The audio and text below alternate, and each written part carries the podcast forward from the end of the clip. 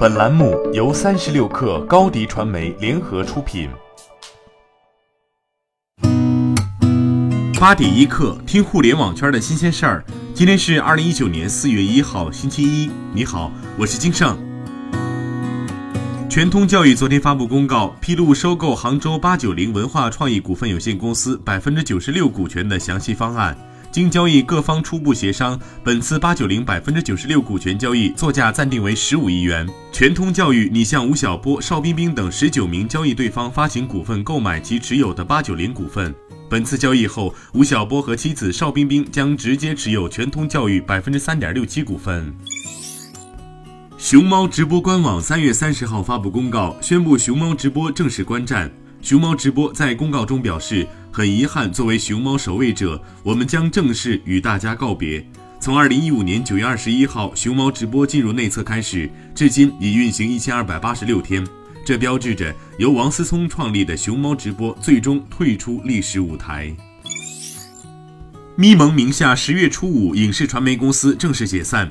天眼查数据显示，三月十四号，咪蒙名下霍尔果斯爱发红包文化传媒有限公司新增清算信息，负责人为马玲。该公司为北京十月初五影视传媒有限公司的全资子公司。十月初五影视传媒公司百分之一百控股四家公司，其中深圳万物生长已于二零一八年十一月注销。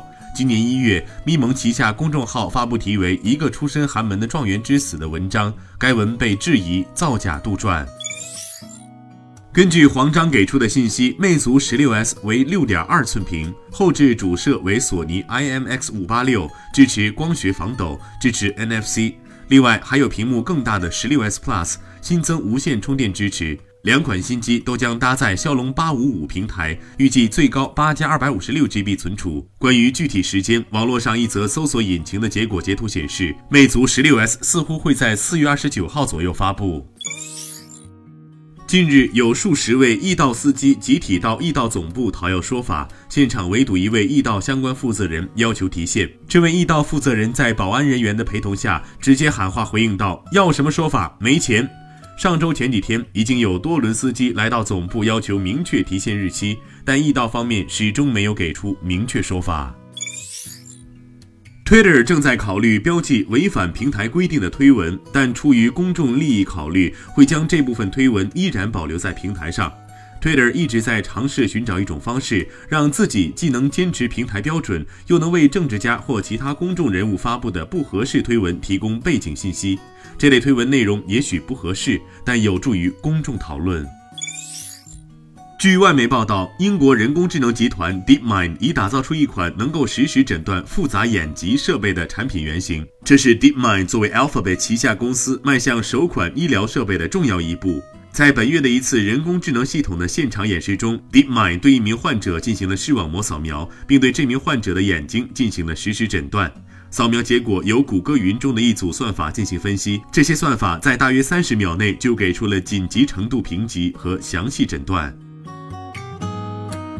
八点一刻，今日言论，在昨天的二零一九中国深圳 IT 领袖峰会上，马化腾发表演讲称，在五 G 和 AI 双核驱动下。各行各业转型升级的门槛会不断降低，产业互联网的发展将进入快车道。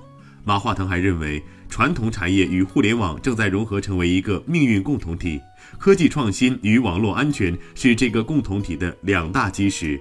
网络安全问题是过去传统产业没有面对过的挑战，需要充分利用互联网公司的经验和能力。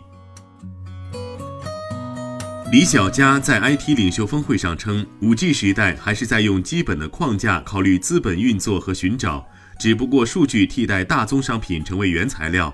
今天的云计算是过去的能源，今天的传输实际是过去的运输。在他看来，云计算的算力将成为新的能源。用 AI 的角度，把数据通过转换形成新的产品。